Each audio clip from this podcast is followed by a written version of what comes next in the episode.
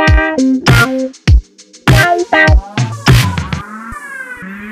allez écouter une communication du Sergeant Pepper. Captain Dilligaff speaking. Alors, Sergeant, il paraît que tu avais quelque chose à nous dire? Oui, c'est vrai. Oui, j'en conviens.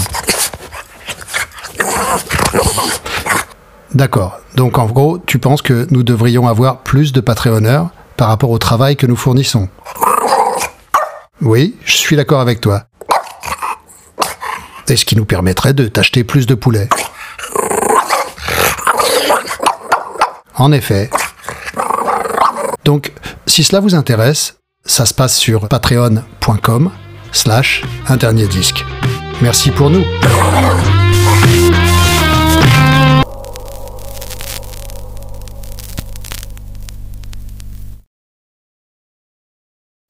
Bienvenue sur nos lignes. Je suis le Captain Dilligaff et mon copilote, le sergent Pepper, et moi-même avons le plaisir de vous recevoir à bord de cet épisode. Nous vous informons que pendant l'écoute, vous pouvez fumer, boire et que l'utilisation d'appareils électroniques de bonne qualité est vivement conseillée. C'est le moment d'écouter un dernier disque avant la fin du monde. Nous espérons vous faire découvrir ou redécouvrir des albums, des chansons, des artistes, des histoires, des anecdotes. Bon Jovi est-il vraiment bon? Y a-t-il un texte d'Indochine qui ne soit pas totalement inepte? Cat Stevens a-t-il un chat? Et pour un flirt avec toi, ferais-je vraiment n'importe quoi? Autant de questions auxquelles nous ne répondrons probablement pas. Bonne écoute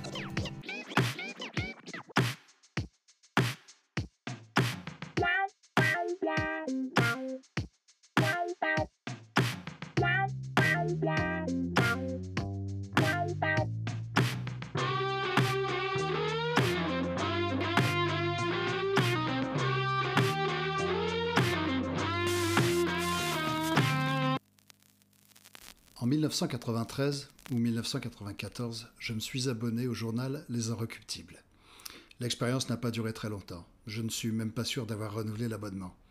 Mais avec l'abonnement était offert une cassette VHS de Reservoir Dogs, le premier film de Tarantino. Et c'est probablement le meilleur souvenir que je garde de cet abonnement.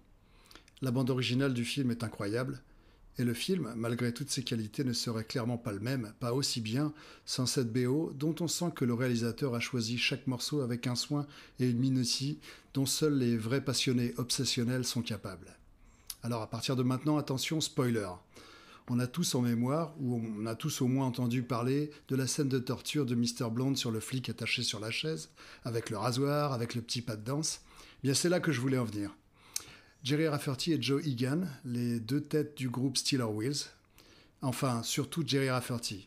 Ce nom ne vous dira peut-être pas grand-chose, mais restez un peu, vous ne serez pas déçus. En avril 2018, 25 saxophonistes ont levé le pavillon de leur instrument vers le ciel à Paisley, près de Glasgow, en Écosse, pour interpréter le célèbre riff de Baker Street, le classique du rock de Jerry Rafferty.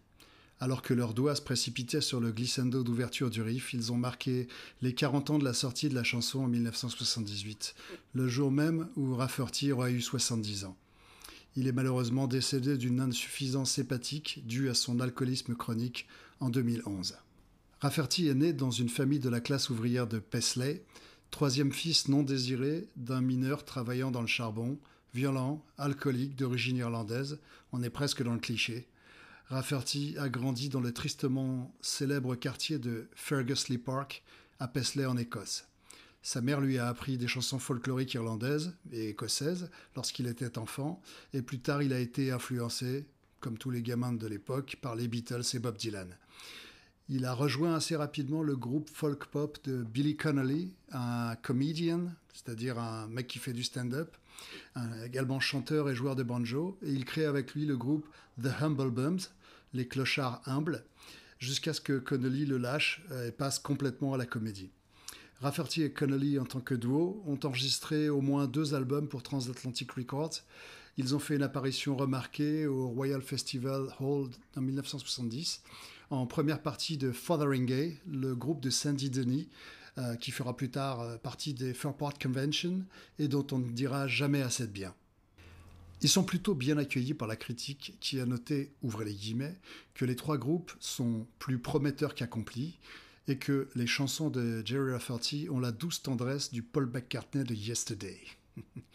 On trouve aujourd'hui une compilation assez complète du groupe rendant justice à cette période skiffle folk de Rafferty, notamment au travers de titres comme euh, Patrick, Rick Rack ou Blood and Glory.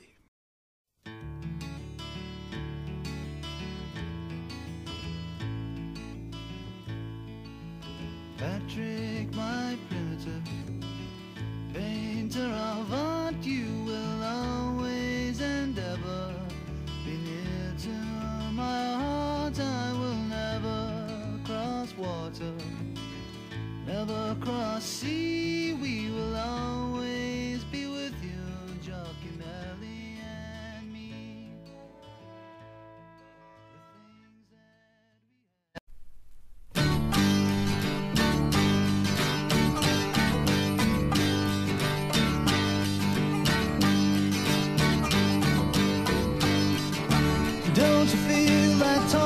to a man who's fed up walking all the time?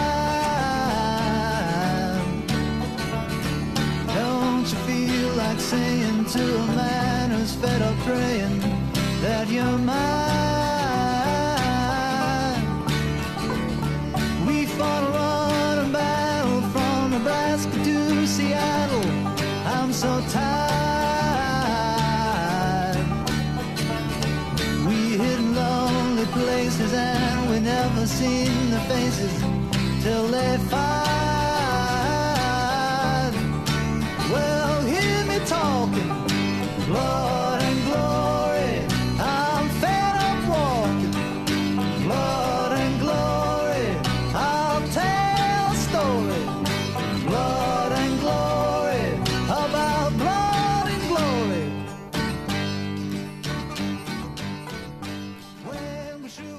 cette époque, Rafferty est un musicien plein d'énergie et d'espoir et ses textes sont punchy, sociaux et romantiques. Dans ses spectacles de stand-up, Connolly a souvent évoqué cette période, racontant comment Rafferty le faisait rire et décrivant les conneries qu'il pouvait faire pendant la tournée. Une fois notamment, euh, en tournée à Berlin, il jouait avec l'annuaire téléphonique une bonne partie de la nuit pour trouver des Göring et des Hitler. Après la séparation du duo en 1971, le propriétaire de Transatlantic, Nathan Joseph, signe Rafferty en tant qu'interprète solo. Rafferty a enregistré son premier album solo Can I Have My Money Back avec Hugh Murphy, un producteur avec lequel il enregistrera de nombreux autres disques, soit sept albums. Billboard a fait l'éloge de l'album en le qualifiant de folk rock de haute qualité, le décrivant comme euh, le meilleur travail de Rafferty à ce jour. Et ces mélodies sont riches et on les retient facilement. Elles ont un charme indéniable qui le verra certainement entrer dans le classement des albums et très probablement des singles bientôt. Euh, bah, erreur, puisque bien que l'album était un succès critique, il n'a pas connu de succès commercial du tout. Selon Martha, la fille de Rafferty, c'est à cette époque que son père a découvert par hasard un livre de Colin Wilson, The Outsider, qui traite de l'aliénation et de la créativité, euh, et qui est devenu une énorme influence à la fois sur son écriture, mais également sur sa vision du monde. Elle dit, ouvrez les guillemets, les idées et les références retenues dans ce seul livre allaient le soutenir et l'inspirer pour le reste de sa vie. Rafferty a confirmé plus tard que l'aliénation était le thème persistant, voire le thème central de toutes ses chansons. Dans To Each and Every One, tiré de Can I Have My Money Back, on en trouve un exemple franchement précoce. Note personnelle, je tiens à souligner la chanson Mary Skeffington. C'est le nom de jeune fille de sa mère, qui est bien entendu une chanson dédiée à cette dernière, qui a élevé trois enfants tout en étant une femme battue par un mari alcoolique. Mary Skeffington, close your eyes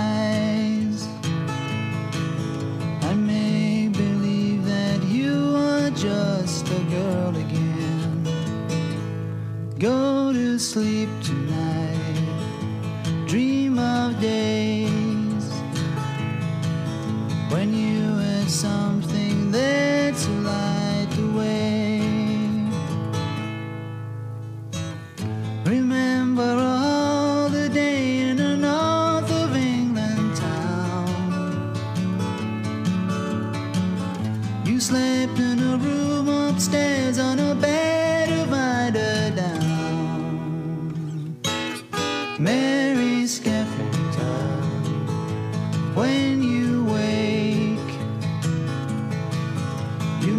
mustn't be afraid to face another day. Think of what you have, you'll get by. You've always been a lady, so hold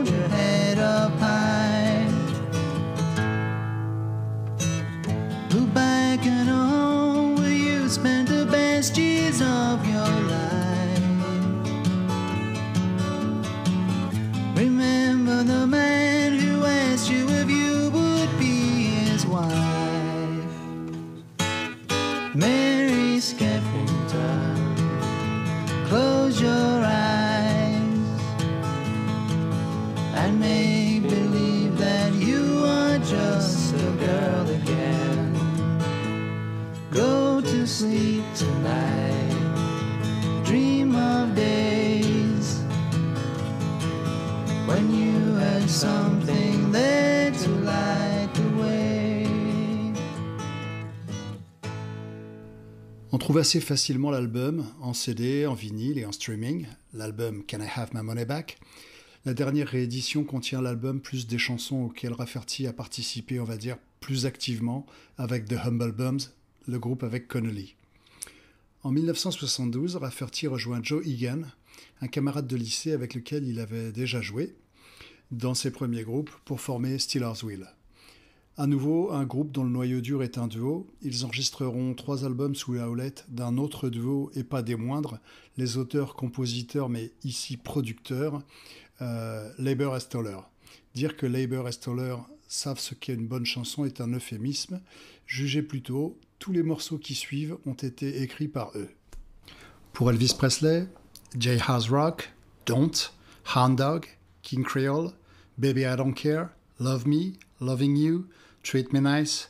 Pour Benny King, Stand By Me. Et sinon, en vrac, Three Cool Cats, Kansas City, Young Blood, et j'en passe. Le groupe est en proie à des querelles juridiques, mais connaît un énorme succès avec Stuck in the Middle with You.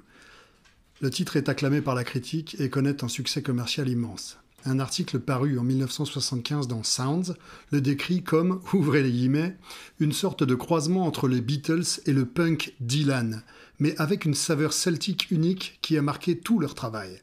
Alors au passage, on remarquera qu'en 75 au Royaume-Uni, on traitait Dylan de punk. Bon. À noter également que Rafferty, qui est un type qui n'a jamais fait de compromis, a refusé d'accorder la permission pour sa réédition lors du succès du film de Tarantino. Pendant sa courte carrière, Steeler Wheels a également produit des hits moins importants, mais qui ont quand même connu le top 50. Everyone's agreed that everything will turn out fine, suivi de Star. Il y avait euh, d'autres suggestions au sujet de l'aliénation croissante de Rafferty dans des morceaux tels que Outside Looking In ou Who Cares. On va écouter tout de suite Who Cares, qui, euh, vous comprendrez, entre l'ambiance, le texte, le solo barré de saxophone final, euh, vous comprendrez en quoi l'aliénation est bien au cœur de l'œuvre, et ça se sent vraiment dans ce morceau.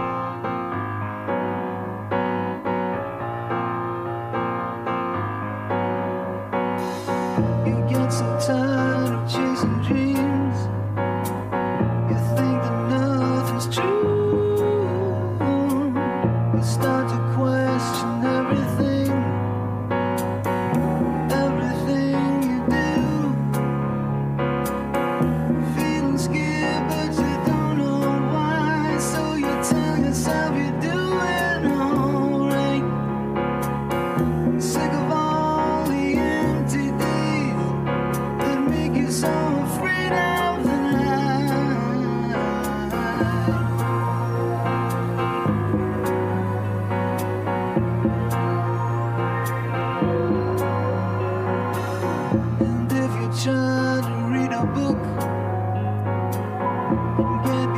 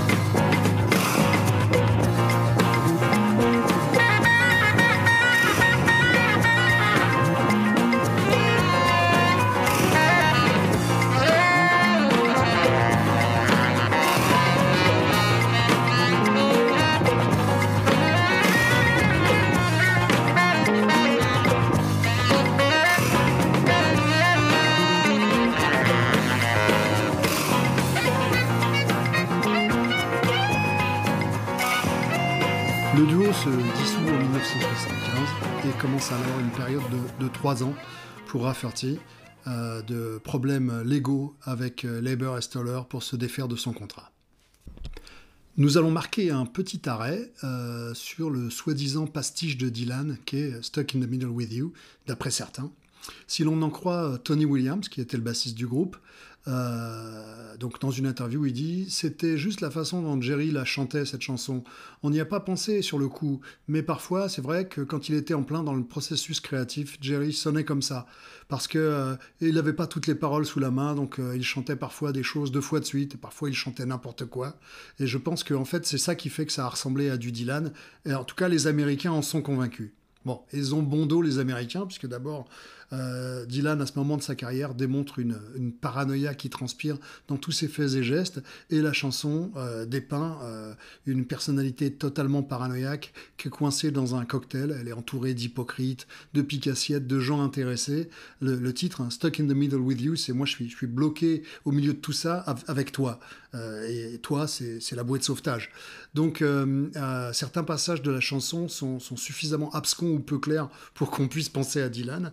Il euh, y a même une blague qui dit qu'un jour Dylan, en écoutant la chanson, ne s'est pas souvenu l'avoir enregistrée, pensant que c'était lui-même. Je pense que c'est une anecdote apocryphe, plus qu'autre chose. Et pour finir, dans la chanson, euh, il, y a des, euh, il y a des phrases qui sont très dylaniennes ou qui font penser à d'autres phrases de chansons Dylan. À un moment, euh, donc, Clowns to the left of me, Joker to the right, here I am, stuck in the middle with you. Eh bien, ça pourrait être une phrase miroir avec la phrase d'ouverture de All Along the Watchtower. There may be some kind of way out of here, c'est the Joker to the thief. Donc, il y a encore un Joker, comme dans l'autre phrase. Et There may be some kind of way out of here. Il doit probablement y avoir un moyen de s'évader d'ici. Euh, et euh, dans Stuck in the Middle with You, le personnage est coincé quelque part et souhaite s'évader. Voilà.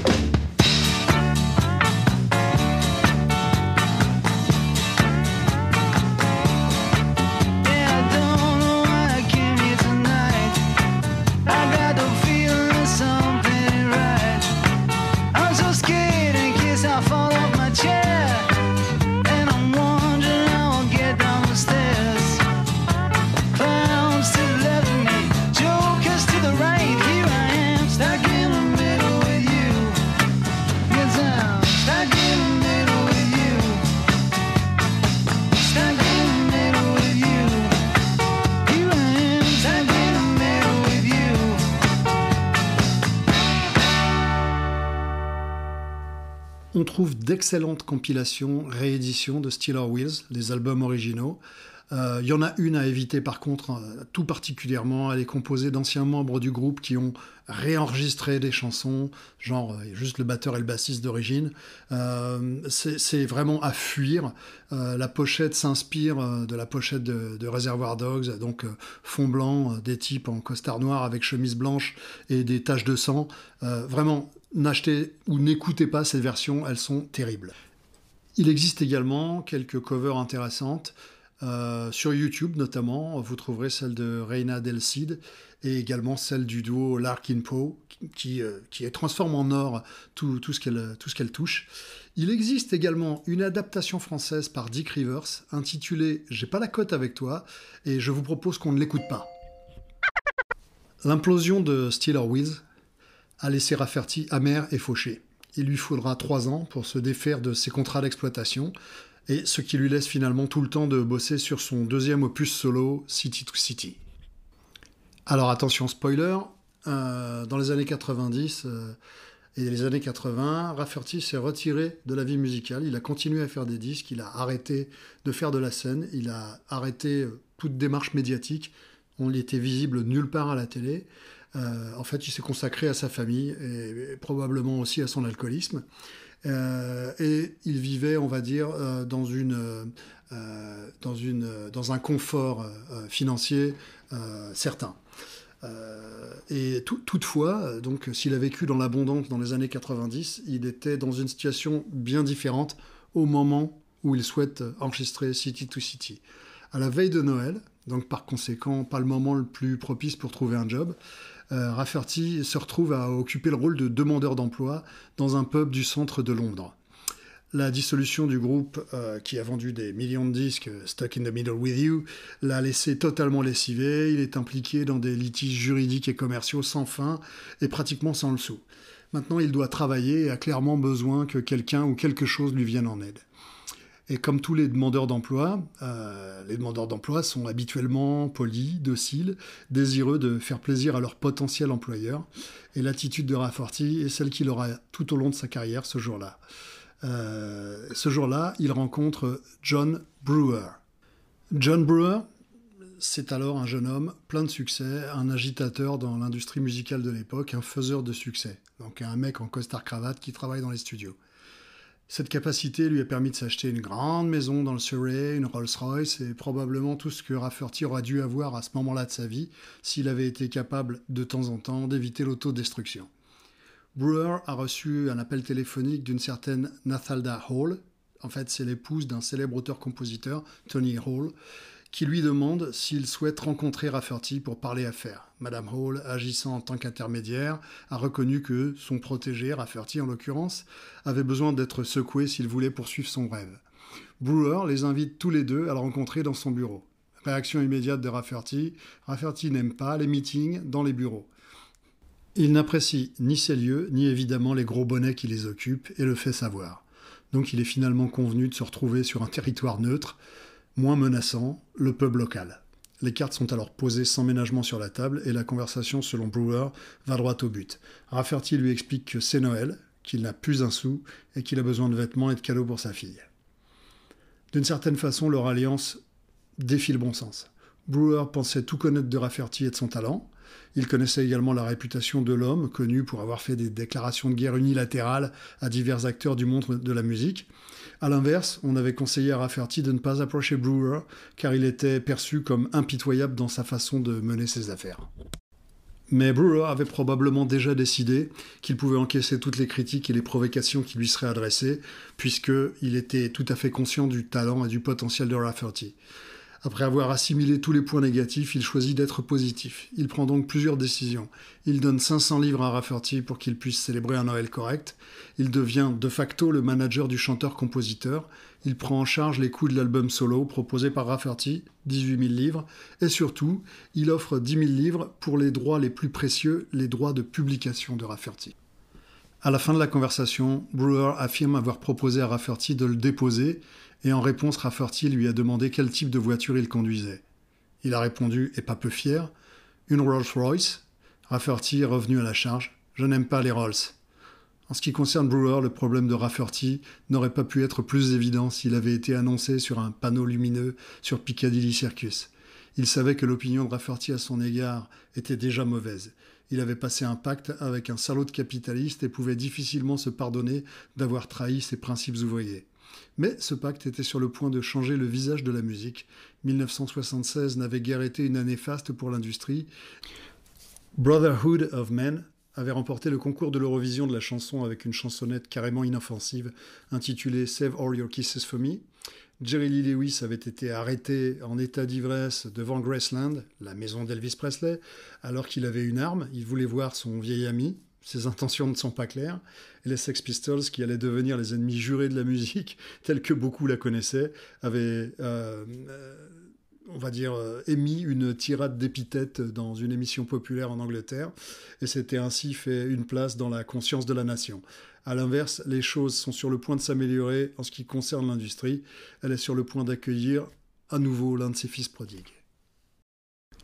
Donc on a un Rafferty au chômage pendant trois ans, qui n'est pas resté totalement inactif, puisqu'il a composé la plupart des nouveaux morceaux en faisant la navette entre Glasgow et Londres pendant le marathon des litiges. La période de gestation de l'album City to City et du single Baker Street est bientôt terminée. Rafferty et Brewer sont sur le point de gagner plusieurs millions de livres, séparant enfin le premier de la dèche dans laquelle il a été pendant la majeure partie de sa vie. Ainsi donc, Baker Street a été écrit pendant cette période, alors que Rafferty faisait la navette entre sa maison de Glasgow et ses avocats de Londres. Le titre de l'album, City to City, du coup devient totalement compréhensible. Il dit dans une interview Je connaissais un type qui vivait dans un petit appartement près de Baker Street. On s'asseyait, on discutait et on jouait de la guitare là-bas toute la nuit. Maintenant, petite pause avant l'extrait. La musique, c'est avant tout une question de sensation. Alors je vous demande d'écouter attentivement l'intro, construite comme une espèce de tunnel qui aboutit à l'explosion du riff de saxophone. Euh, quand intervient le solo qui est, franchement guilmourien, désolé pour euh, euh, le mot, c'est Hugh Burns qui joue et ça explose également littéralement. Et les harmonies dans les parties chantées sont totalement omniprésentes, comme dans toute l'œuvre en fait de Rafferty. On écoute ça.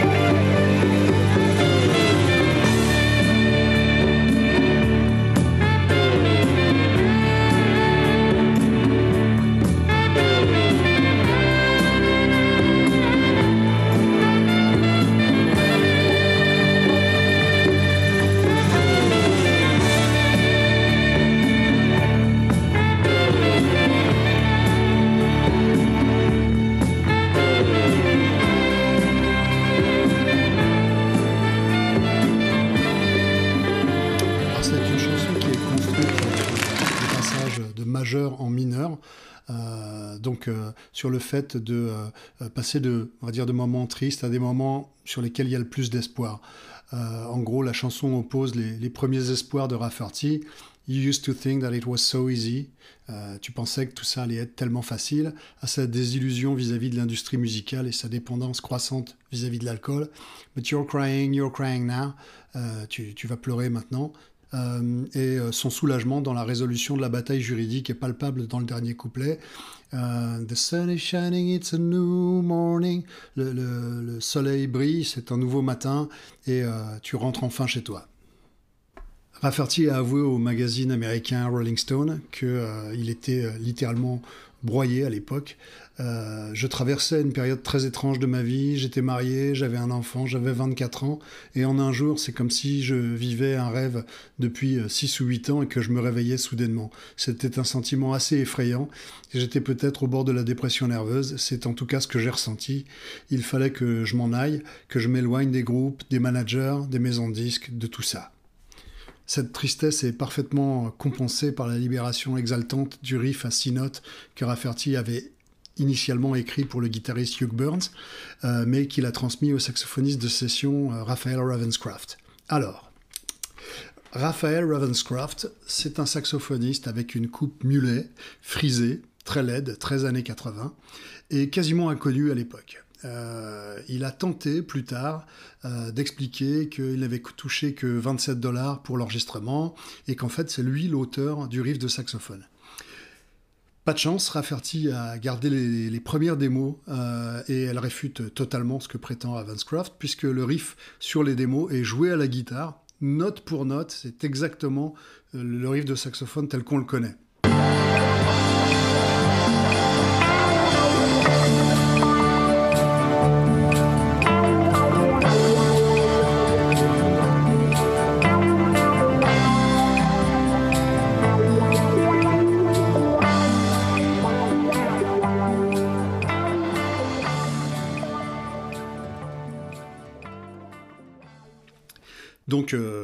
Ravenscroft est, un gros menteur. Et puisqu'on parle d'histoire de, vol, de plagiat, etc., euh, force est de reconnaître que ce même riff ressemble en fait beaucoup à un morceau de 1968, donc dix ans auparavant, du jazzman new-yorkais Steve Marcus, qui s'appelle Half a Heart, avec lequel il, présente une ressemblance frappante. Euh, écoutons plutôt.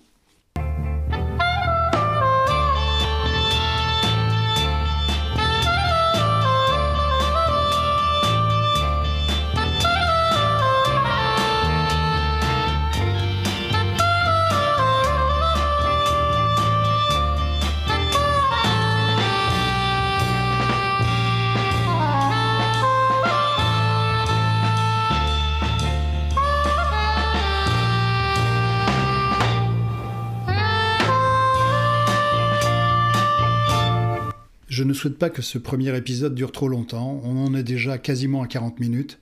Je vais donc m'arrêter là, même s'il y a tellement plus de magnifique musique de Jerry Rafferty à découvrir et qu'il y a tellement plus à dire.